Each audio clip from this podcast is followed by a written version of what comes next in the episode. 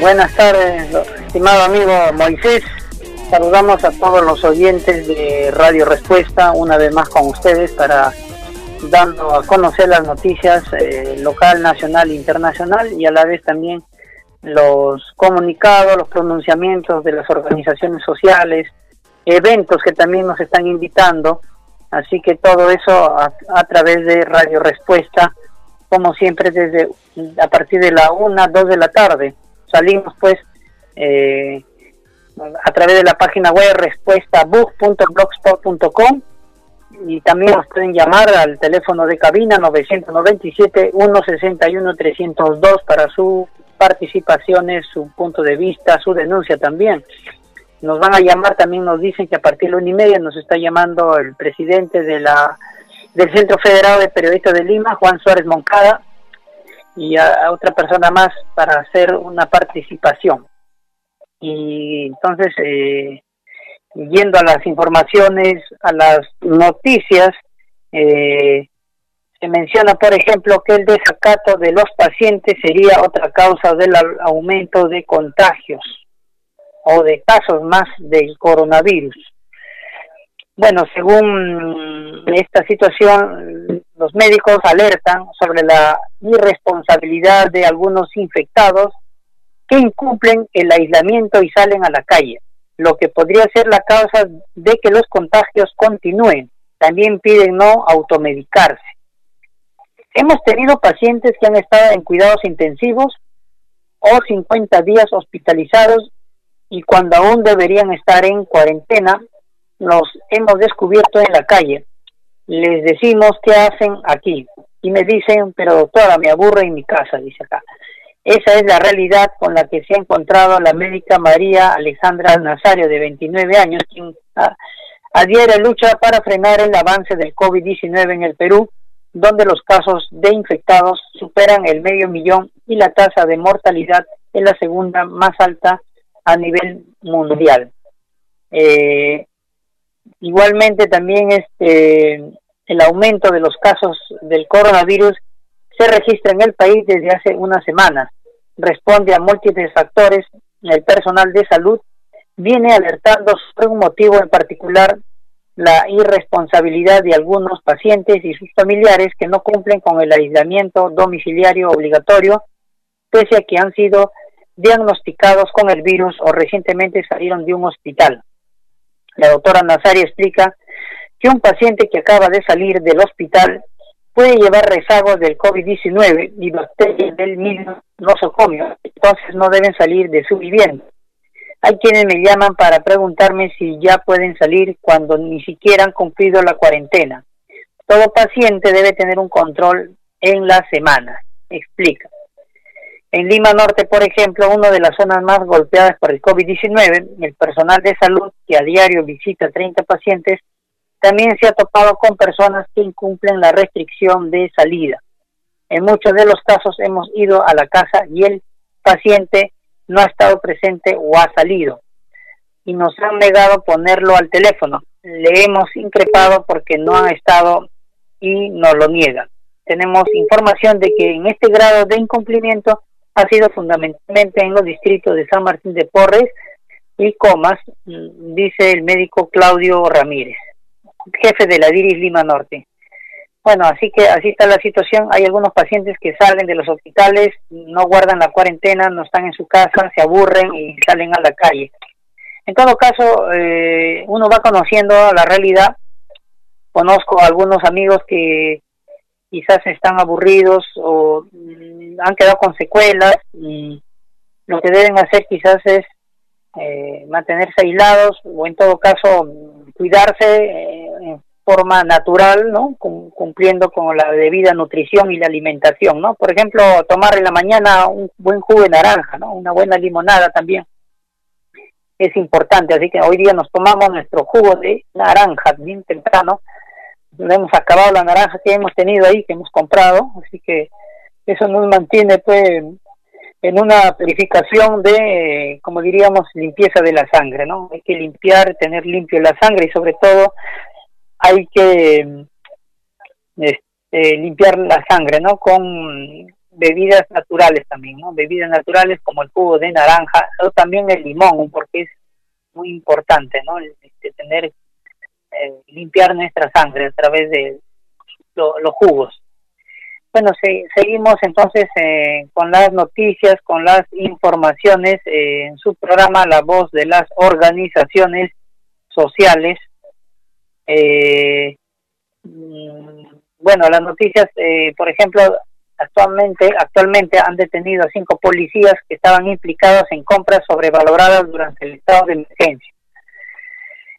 Bueno, la Fiscalía Anticorrupción encabezó el operativo para detener efectivos y proveedores que habían concentrado la compra de equipos e insumos para prevenir el contagio del COVID-19. Este, esto ha generado un prejuicio de más de medio millón de soles. Eh, la madrugada, pues a partir de, de, hoy, más que nada, desde hoy, hoy día, hoy día estamos ya miércoles, ¿no? El día de hoy en la madrugada, cinco efectivos policiales y seis proveedores fueron detenidos tras haber sido implicados en la compra sobrevalorada de equipos de protección personal e insumos de limpieza en la unidad ejecutora número 28 de la Dirección Territorial Policial de Lambayeque en pleno estado de emergencia por el COVID-19. Tras el pedido de la Fiscalía Anticorrupción, el décimo juzgado de investigación preparatoria de Chiclayo, a cargo del juez Reinaldo Leonardo Carrillo, dispuso la detención preliminar por 72 horas contra el comandante de la policía Marcel Carvajal Tarazona y los oficiales de la policía Jean Osber, eh, Sánchez, Eduardo Nicanor Fuentes Carmona, Reinulfo Hoyos César Augusto Acosta. Eh, asimismo fueron detenidos los proveedores eh, de estos productos, que tenemos acá una lista de nombres, eh, han sido detenidos y vienen siendo investigados por el presunto delito de colusión agravada en agravio del Estado. Bueno, según la tesis fiscal, los policías habrían direccionado la adquisición de más de 300 mil productos de bioseguridad, mascarillas, guantes, alcohol en gel, jabón líquido, lejía, etcétera, a un precio sobrevalorado, lo que habría generado un perjuicio económico de 756 mil 791 soles. En total se emitieron 19 órdenes de compra a favor de proveedores que anteriormente habían contratado con la policía eran rubros distintos y no vinculados al sector salud. Según la pericia contable realizada por la Oficina de Peritaje del Ministerio Público, el alcohol en gel en algunas, algunas mascarillas y el gel antibacterial, adquirido en estos procesos de compra no son aptos para el uso humano, pues no protegerían contra el COVID-19. Asimismo, se determinó una sobrevaloración del 62% respecto al monto cancelado. Bueno, en esta diligencia participaron 22 fiscales interprovinciales, peritos informáticos de la Fiscalía y 150 efectivos de la Policía Anticorrupción, el personal de la Dirección de Inteligencia, quienes tienen a su cargo el allanamiento de 14 inmuebles de Lambayeque, Lima y Callao. Ya ustedes saben, estimados oyentes, cómo se viene dando en medio de la crisis que estamos padeciendo. Hay algunos eh, efectivos de la policía que están implicados en compras sobrevaloradas. ¿no? no son todos los que están inmersos en la corrupción, pero sí hay, ¿no? Hay y es una forma de conseguir este dinero, ¿no? A costa del sufrimiento de de la gente que en este momento está este, padeciendo, ¿no? Eh, seguimos entonces con las noticias y las informaciones en Radio Respuesta, como siempre de lunes a viernes de 1 a 2 de la tarde. Bueno, nos, nos envían una invitación, los amigos de Palestina nos están invitando, eh, están convocando a todos los eh, que practican el fondismo o sea, prácticamente estamos hablando de aquellos que corren, pues, ¿no? Corren para inscribirse y participar en una jornada de Lima-Tacna de 1.300 kilómetros, ¿no? Lima-Tacna, eh, este sábado 22 de agosto a las tres y media, la partida simbólica de Adriano León, todos estamos llamados a, a este compromiso con Palestina. Yo me acuerdo que habían anunciado más antes del mes de marzo, creo en el mes de marzo, que iba a haber una bicicleteada por Palestina. Lamentablemente vino la cuarentena y lo suspendieron, ¿no? Nosotros siempre hemos estado participando con nuestra bicicleta en la jornada de solidaridad con Palestina. Y lamentablemente vino la pandemia, vino esto, la cuarentena y ya dejamos eh, de participar. Pero ahora nuevamente están convocando, es una mega ultra maratón Palestina libre. Participa en, en centro de Lima, dice 1300 kilómetros de Lima, Tacna sábado 22, tres y media de la tarde, Plaza San Martín. O sea, están convocando este sábado 22 a las tres y media en la Plaza San Martín. Así que eh, podemos, eh, los que puedan, puedan participar de cómo será esta jornada, ¿no? Eh, este, inicialmente esto se había programado para el día 20, para el día 30, pero está declarado ahora en cuarentena. Entonces, este, vayan con bandera, dice acá, con banderas de Palestina, ¿no? La seguridad está garantizada, el equipo, este, está, digamos, los equipos, ¿no? Están listos, ¿no? Así que saludamos a nuestros amigos de Palestina y eh, están todos invitados. Seguimos eh, en Radio Respuesta. Ah, bueno, estamos dando cuenta aquí que ya hemos este, compartido la invitación que nos hacen llegar, ¿no? Los amigos de Palestina. Bueno, eh, también acá nuestro amigo Rodolfo, Rodolfo Ibarra siempre nos mantiene informado con las últimas noticias eh, del acontecer internacional.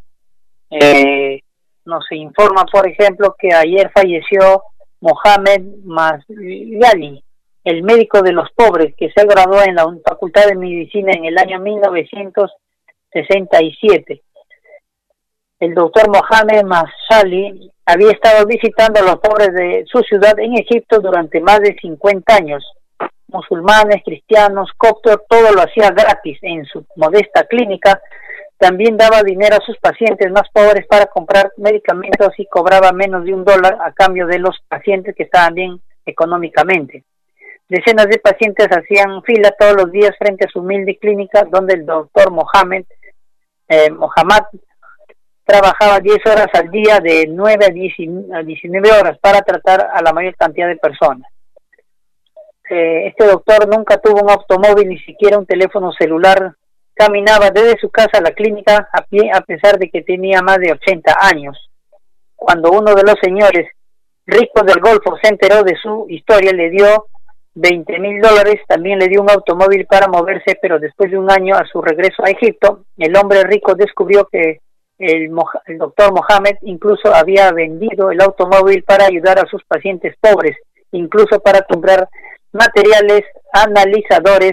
Mohamed dijo después de, de graduarme, descubrí que mi padre sacrificó toda su vida para hacerme médico.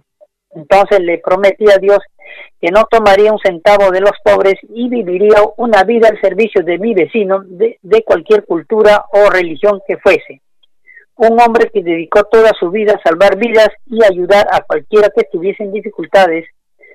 Eh, esa es el, la crónica que nos hace llegar Rodolfo Ibarra, que hay doctores como el doctor Mohamed Mashali, que ha dedicado toda su vida a atender y ayudar a los pacientes, principalmente a los pobres, y aquí nos tenemos una foto de, de aquel doctor médico que siempre se dedicaba a ayudar al prójimo.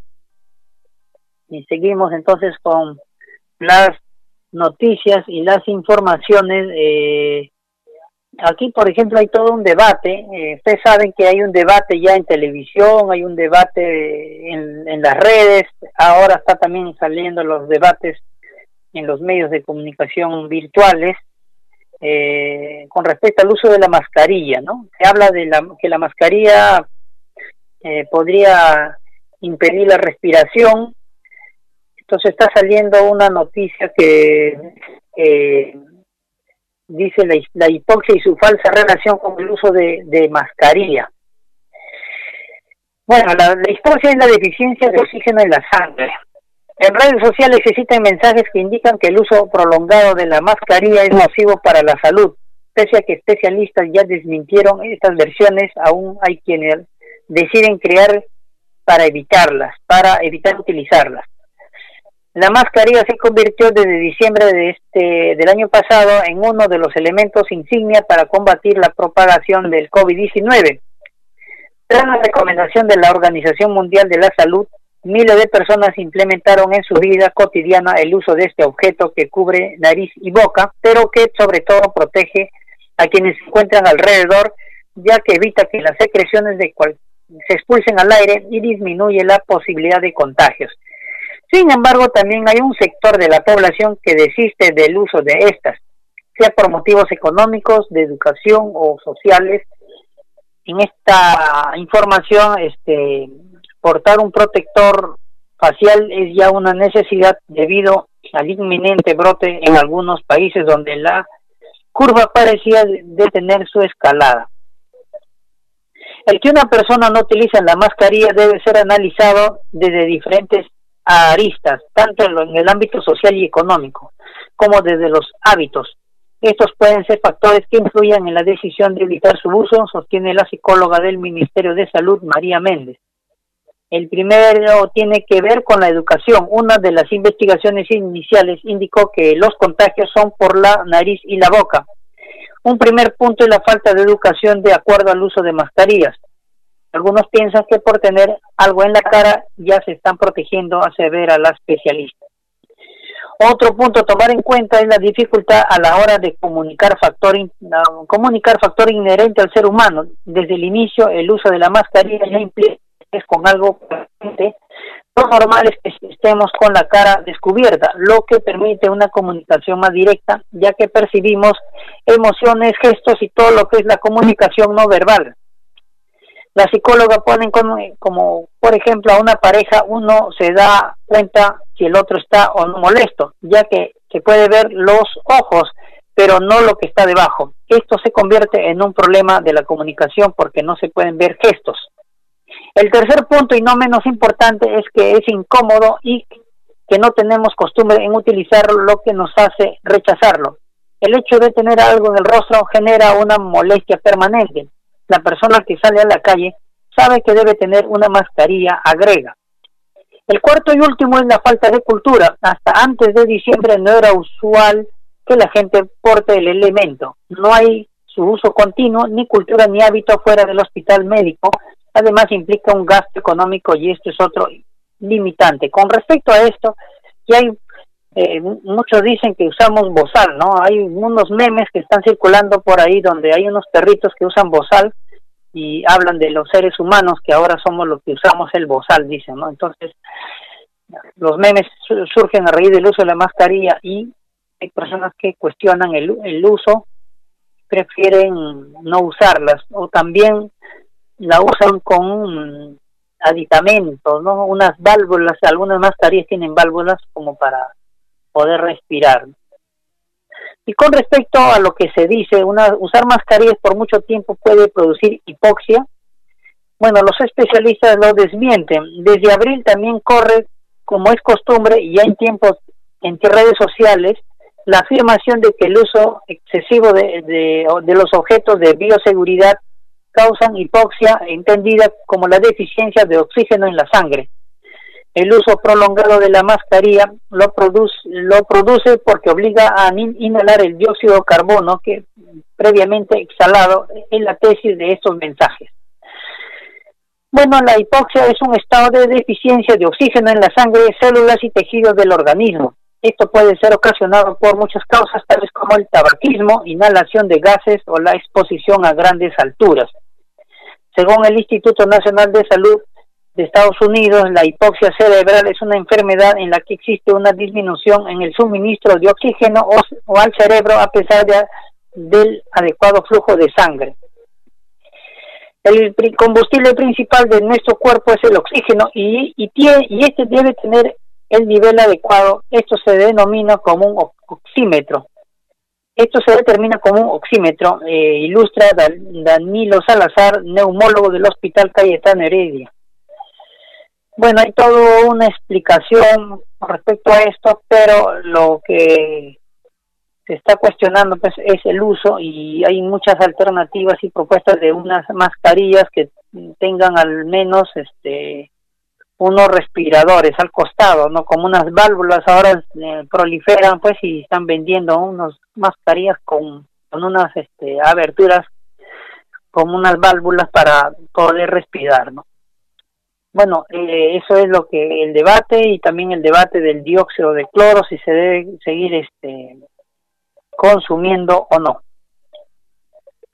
Tenemos acá otra noticia que nos envían, bueno, eh, dicen que Magali Medina, la conductora de espectáculos, este, y todo su equipo de producción está con COVID-19. Incluso varios de sus empleados le pidieron que tuviera piedad de ellos porque tenían hijos y familia y aún así los mandaba a la calle sin el mayor protección que una mascarilla.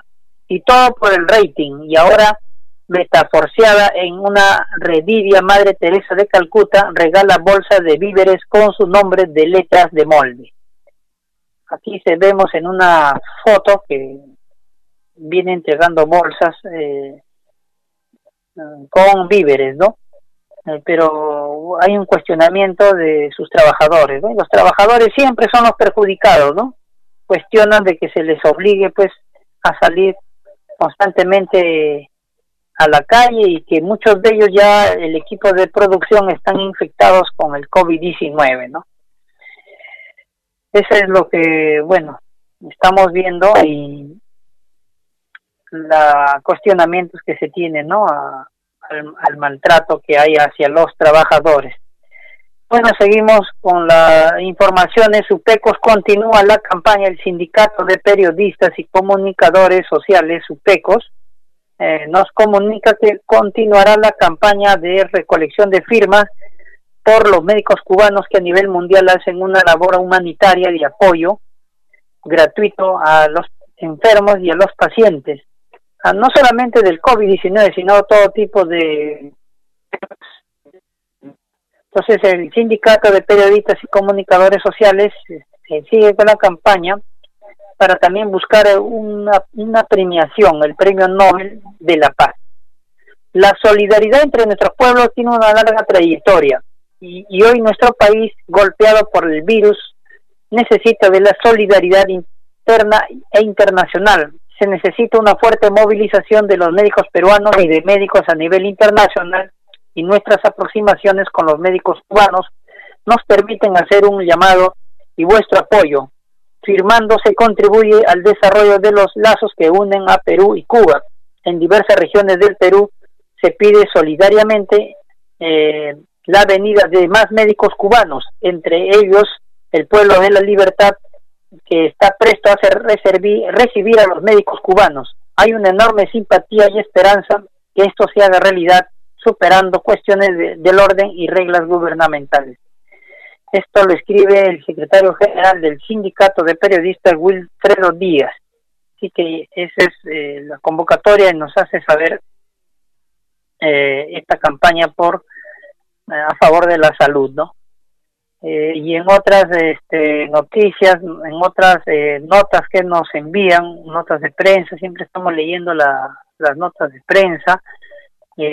bueno, tenemos aquí que la Iglesia Católica y la Defensoría del Pueblo están planteando una nueva estrategia contra la pandemia. Bueno, la Iglesia y, la Defensoría. Bueno, los monseñores Pedro Barreto y Carlos a la comunidad científica en un plan Resucita Perú para enfrentar con eficiencia la pandemia del COVID-19 la Defensoría del Pueblo también envía documento al presidente en la que le solicita más participación del tejido social en la crisis sanitaria que vive el país. A poco más de cinco meses eh, después de recibir elogios nacionales y extranjeros por sus determinantes medidas políticas, sociales y económicas ante la amenazante pandemia, bueno, el gobierno de Vizcarra ha da la impresión que de no saber qué sigue en el plan que hacía, hacía presagiar el éxito para enfrentar tan terrible enfermedad, que hasta el momento ya ha acabado con la vida de más de 20 mil peruanos. En realidad ya hay 50 mil, ¿no? Por lo menos, dicen que hay ya 50 mil. Según el reporte del Ministerio de Salud, aún aunque su titular ha admitido que ya por una serie de inconvenientes en la cadena de información epidemiológica, la cifra real de muertos, ¿no? Justamente lo que estamos diciendo ya serían más de, o sea, estamos hablando de cifras extraoficiales, ¿no? Serían más de 40 mil, ¿no? Lo que se, se dice inicialmente las cifras este, oficiales, ¿no? Bueno, ante la crisis sanitaria e indicios de desavenencias entre los titulares del gabinete ministerial en cuanto a las estrategias para evitar que se sigan incrementando los contagios en el país, pues hace una semana, ante la propuesta de la doctora Pilar Macetti, ministra de Salud, en cuanto a que se le apliquen cuarentenas focalizadas en Lima, el presidente del Consejo de Ministros, Walter Marcos, explicó a un medio local que era más difícil de implementar y que en todo caso la alternativa se vería en la reunión del Consejo de Ministros con presencia del presidente Martín Vizcarra. Al debate, entre otros, se han sumado desde la sociedad civil, los científicos de la salud y también de datos. El doctor Edward Málaga, quien ha desarrollado un kit de pruebas moleculares de bajo costo, cuyos resultados se sabrían en horas, también está el científico en computación Rajin Burum, bueno, así está la situación. Entonces, eh, se plantean diversas estrategias de poder este, seguir implementando las campañas, la implementación de las vacunas también, bueno, más que nada las pruebas, las pruebas moleculares, ¿no? Eh, tenemos entonces eh, otras Noticias, seguimos en Radio Respuesta, su programa La Voz de las Organizaciones Sociales de 1 a 2 de la tarde. Nos pueden llamar al teléfono de cabina si nuestros amigos ya están ahí escuchándonos. Llámenos al 997-161-302 para su opinión y su participación, también su denuncia. Muy bien, Steven, gracias. Y entonces, con las informaciones y las noticias eh, eh, a través del programa la voz de las organizaciones sociales por Radio Respuesta. Nuestro amigo periodista Dante Castro, que en el Facebook está como Dante Andante, nos manda esta información. ¿Cuáles son las que más dinero del Perú? Eh, no, ahí están las cifras telefónicas. A deuda tributaria de 4 millones de soles le sigue la empresa Claro con 294 mil soles, no, 294 millones de soles. La empresa Latam, un millón cuatro mil eh, millones de soles. Plus Petrol debe eh, tres mil millones de soles. Cerro Verde, una empresa Cerro Verde de minería, 574 eh, millones de soles. La empresa Doe Round debe 294 millones de soles. Buenaventura, ahí está la empresa Buenaventura, eh, 246 millones de soles. Barring, la empresa Barring, 260 millones de soles. La empresa Sauer Corporation Cooper, 296 millones de soles. La empresa Antapacay debe 101 millones de soles. El banco Interbank, mire cuánto debe este banco, ah, por si acaso, debe eh, un millón este mil setecientos millones de soles. El banco Scotiabank debe 481 millones de soles. La empresa Luz del Sur, ahí está la luz, debe 215. La Universidad Peruana debe 284 millones de soles. La empresa Bacus, ya ustedes saben, le gusta doblar el codo, debe 106 millones de soles. Y la empresa Odebrecht está debiendo mil millones de soles. Bueno, ellos sí deben, ¿no? Cuando ahí no vemos quién les persiga, la SUNAT, no existe la SUNAT, no existe el SAT, ¿no? No hay, no hay nadie que les haga pagarlas. Y nuestro amigo escribe, estos son los verdaderos ladrones, delincuentes, por quienes no hay hospitales ni oxígeno, impunidad absoluta. Cuando compruebo que hay políticas que pierden el tiempo haciéndonos seguimiento a los a los rojos, dice. Cuando, cuando compruebo que hay policías que pierden el tiempo haciéndonos seguimiento a los rojos, infiltración, chuponeo, craqueado nuestras cuentas, etcétera. Debo decirles que están haciendo profesión de cojudos. Eso es lo que nos dice así directamente el periodista Dante Andante. ¿no? Le hemos dado lectura, él siempre publica eh, lo que otros no publican ¿no? Y, ya pues este, ahí están los verdaderos ladrones, los verdaderos ladrones, eh, delincuentes que cuánto dinero deben, ¿no? Y no pasa nada, ¿no? No hay, no hay persecución a ellos, ¿no? Ahí no existe el SAT, no existe la SUNAT, ¿no? Este, para cobrar cuánto dinero deben, y ellos tienen por si acaso, sino que simplemente no les da el, el gusto de pagar, ¿no? Así que Seguimos en su programa La Voz de las Organizaciones Sociales por Radio Respuesta. Y seguimos entonces con las noticias y las informaciones. Nuestro amigo Rodolfo Ibarra, ahí está recordando a la ministra de Economía, cuando tú lloras de hambre o de frío porque no pudiste pagar el alquiler del mes, esta señorita a la que le regalaron el título de economista se ría carcajadas esta es la realidad peruana. A esto súmele que esta representante de la CONFIEP permitió que su padre contratara con el programa subsectorial de irrigaciones del Ministerio de Agricultura por un monto de eh, un millón y medio millones de soles. O sea, María Antonita Alba facilitó el contrato de su padre Jorge Alba Hurtado Claro, pero para esta gente eso no es un hecho penal, solo se trata de un error, algo así como un pecado, en como un pecado venial. Y encima se llena la boca diciendo que Reactiva Perú da empleo a más de dos millones de peruanos. Puras mentiras respaldadas solo por la prensa amarilla. Mientras tanto, tu peruano trabajador lloras y sufres en carne propia todas las miserias de esta gentita que ha estudiado más que tú, que vive mejor que tú y que come mejor que tú y sabe lo que tú necesitas y que mejor te quedas callado como siempre y haces tu cuarentena nomás. Así que ese es eh, el detalle. Ya nos hemos, quizás algunos se han olvidado, ¿no? De esta de esta denuncia, pues, ¿no? De, bueno, no se no se rechazó a la bancada de Premier Walter Martos, pero hay cuestionamientos a la ministra de Economía justamente por haber permitido el contrato de su padre en un programa del Ministerio de Agricultura con un monto de un millón, un millón y medio de soles, ¿no? ¿No? 1,5 millones de soles.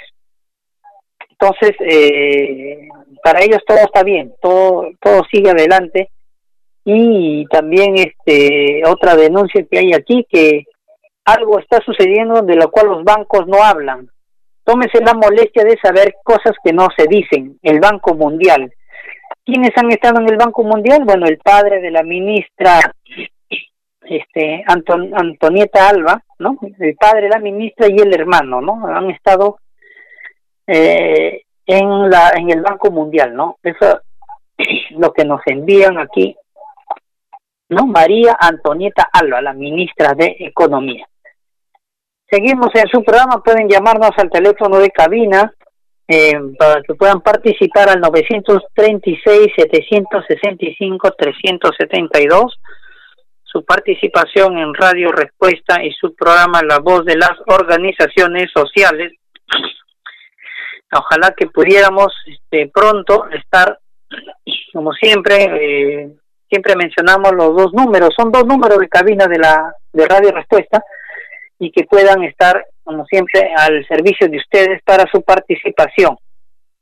Bueno, tenemos aquí, mm, nos manda el periodista José Briceño Abanto de la Federación de Periodistas. Esto es, esto es muy importante también para los que estamos inmersos en la comunicación.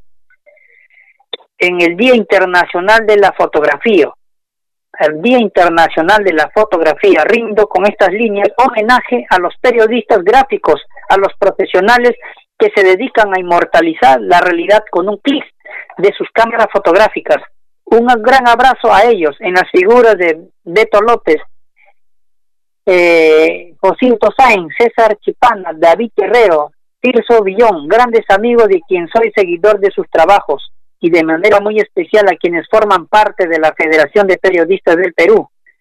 Permítame compartir la obra de su cámara, de una cámara que uno de ellos, de, de mis favoritos, para quien es una leyenda, el rey de la medianoche. Y bueno, hay todo un relato de el homenaje y del trabajo fotográfico que se viene realizando. Bueno, este es un, eh, un saludo a todos los colegas periodistas que este están luchando ¿no? en el frente de batalla con la cámara. ¿no? Saludo a los reporteros gráficos, todos ellos que están este, celebrando su día. Eh, bueno, queremos darle nuestro saludo y, y también pues eh, a todos los reporteros gráficos en el Día Internacional de la Fotografía.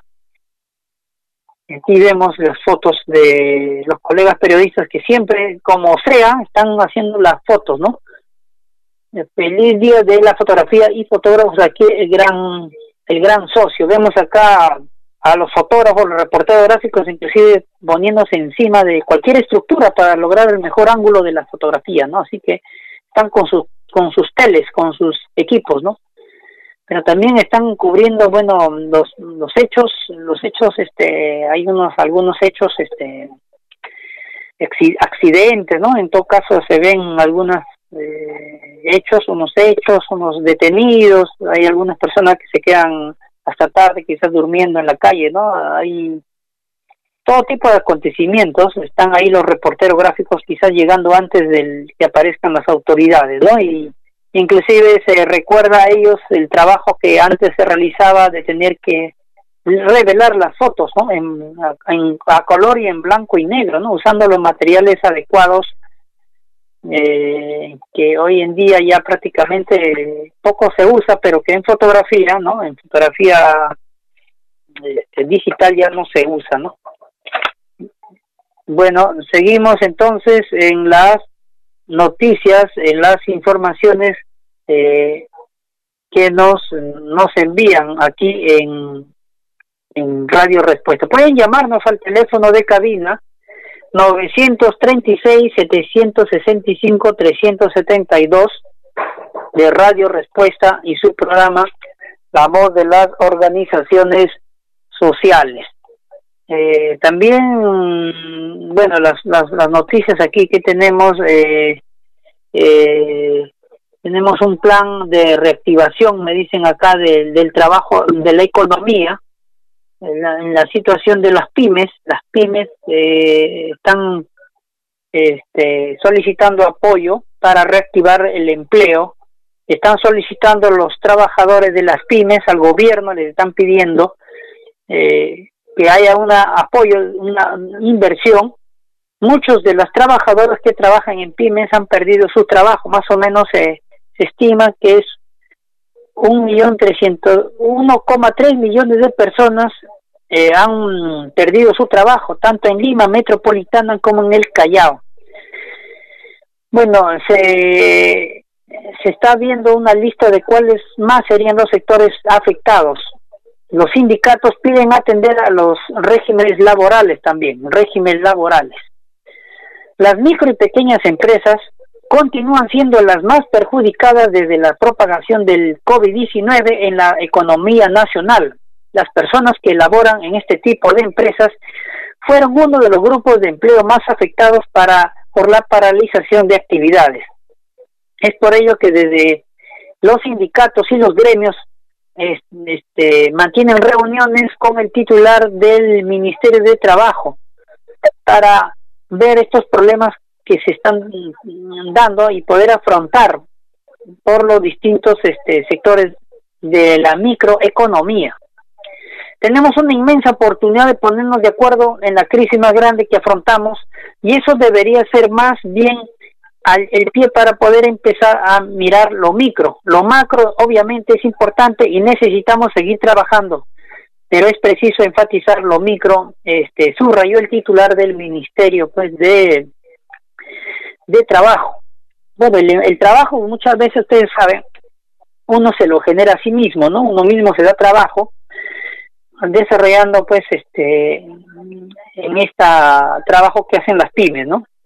Esa es la gran alternativa mm, que tienen ahorita la mayoría de peruanos. Eh, también eh, el Ministerio de Trabajo propuso crear una agenda que priorice los sectores más afectados por la crisis y que identifique a los más vulnerables con el claro propósito de tomar decisiones y resolver problemas en corto plazo. La ruta que propongo es de un comité de crisis acotado a sectores específicos mirando territorios determinados e identificando grupos vulnerables concretos. Bueno, el gobierno está apuntando a la reactivación rápida de las MIPES, como lo mencionó también el premier Walter Martos en el Congreso. Y se habla de un impulso económico al programa Compras Mi Perú para ayudar a 14.000 MIPES y reactivar a 30.000 MIPES mediante la red de centros de innovación productiva y transferencia tecnológica. Las MIPES abarcan el 86% de empleo privado y el 30% de la producción, apuntó. Tanto el Ministerio de la Producción se informó sobre una estrategia basada en el apoyo de servicios tecnológicos gratuitos en beneficio de 2 millones de micro y pequeñas y medianas empresas de los sectores agroindustria, pesca, acuicultura, así como cuero, calzado, textil, forestal, madera y muebles. La población económicamente activa, ocupada de MIPES, disminuyó en 1.374.600 personas entre mayo y julio de este año, ello representa al 46,2% menos de lo que hizo, de lo que hubo en el similar trimestre del 2019. Es decir, que solo quedan un millón setecientas personas ocupadas respecto a este sector de unos casi 3 millones que había. Recién desde inicios de agosto los empleados con supervisión perfecta, con suspensión perfecta, figura laboral aplicada desde abril pertenecientes a empresas de hasta 100 trabajadores reciben el subsidio de 760 otorgado por el Salud. Y bueno, ¿qué dice la señora María Isabel León, la presidenta de la CONFIEP de los empresarios? Ella dice, por ejemplo, que además de atender a las MIPE, el enfoque debe ir en mantener el empleo formal y generar nuevos empleos mediante medidas microeconómicas. En este caso, la confía ha planteado la necesidad de desatar una serie de cuellos de botellas y nudos. El ministro ha reconocido una serie de sobre irregulaciones, sobre regulaciones. Lo hemos recordado que no solo existen diversas leyes, sino que desde la época del estado de emergencia el ministerio emitió, emitió una serie de regulaciones que eran contradictorias y confusas y se debe revisar para generar una estabilidad jurídica. Bueno, cuando habla de estabilidad jurídica, nos imaginamos nosotros una estabilidad jurídica a las inversiones, ¿no? Pero existe estabilidad jurídica para las grandes inversiones, pero para las pequeñas no lo hay, ¿no? Entonces, en este caso, la titular de la CONFIET dice que desde el sector formal se debe tratar de mantener las fuentes de trabajo las que generan empleo formal, ¿no? Bueno, es eh, el empleo formal. ¿Cuánto porcentaje de empleo formal existe? Ustedes deben saber, ¿no? ¿Cuánto de informalidad tenemos en el país? Como 75% de informalidad. Y de la formalidad, pues el, el otro tanto, ¿no? Que en realidad son no son muchos, son pocos, ¿no? Sin embargo, para las centrales sindicales, el anuncio del Ejecutivo a través del ministro Palacios sigue siendo, sigue siendo impreciso al abordar la solución a la recuperación del empleo y al ser inexacto estaría olvidando a otros regímenes especiales que han sido más dañados por efecto del COVID-19, ¿no? Y bueno, eh, así está la situación. Entonces, eh, la próxima semana menciona, nos reuniremos en el Ministerio de Trabajo para abordar estas acciones. Si no recuperamos el empleo, no se puede hablar de reactivación económica, dice Vidal Espinosa, secretario de Defensa Laboral de la CGTP. ¿no? Claramente lo dice, si no recuperamos el empleo, no se puede hablar de reactivación económica. Claro, ¿cuántos despidos han habido? ¿Cuántas personas se han quedado sin trabajo? ¿Qué dice Julio César Bazán, presidente de la Central Unitaria de Trabajadores? La CUT detalló que no, que no se toman en cuenta los empleos más vulnerables como el agroexportador agrario, trabajadoras del hogar y trabajos no regulados como el de repartidores de plataformas de delivery. En esta pandemia han ocurrido graves violaciones a los derechos laborales. No se ha respetado los protocolos. A ello se tiene que sumar que tenemos un servicio inspectivo colapsado, dijo Bazán. Bueno, esa es la situación y también se está mencionando aquí eh, el tema eh, en, las, comisiones a crearse, hay comisiones a crearse, estarán enfocadas también en la problemática juvenil y de género y tendrán un plazo de 90 días para formular medidas que mejoren el mercado laboral. Por este motivo, la CGTP, la Central de General de Trabajadores de Perú, ha exhortado un cambio de rumbo de la política laboral para que haya un equilibrio en las relaciones laborales se tienen que tomar acciones para evitar suspensiones y ceses colectivos, puesto que éstas agravan la economía del empleado, dijo eh, Espinosa, ¿no? Bien, estimados oyentes, estimados amigos, este, estamos ya finalizando el horario de programa de Radio Respuesta, su programa La Voz de las Organizaciones Sociales. Eh, como siempre estamos de una a dos de la tarde vamos a estar eh, dando a conocer los teléfonos de cabina, porque son dos teléfonos de cabina ahora que tenemos, para que puedan participar eh, próximamente y estén al tanto de lo que estamos diciendo y pueden también dar sus puntos de vista, participación, sus denuncias, alguna queja que ustedes tengan. Nosotros agradecemos a nuestro a nuestro director, el doctor James Ortiz, por la oportunidad, a nuestro amigo Moisés Buitrón, que nos enlazan en el programa y estaremos con ustedes entonces el día de mañana de 1 a 2 de la tarde. Muchas gracias entonces, eh, amigo Moisés. Eh, le agradecemos su que en el espacio.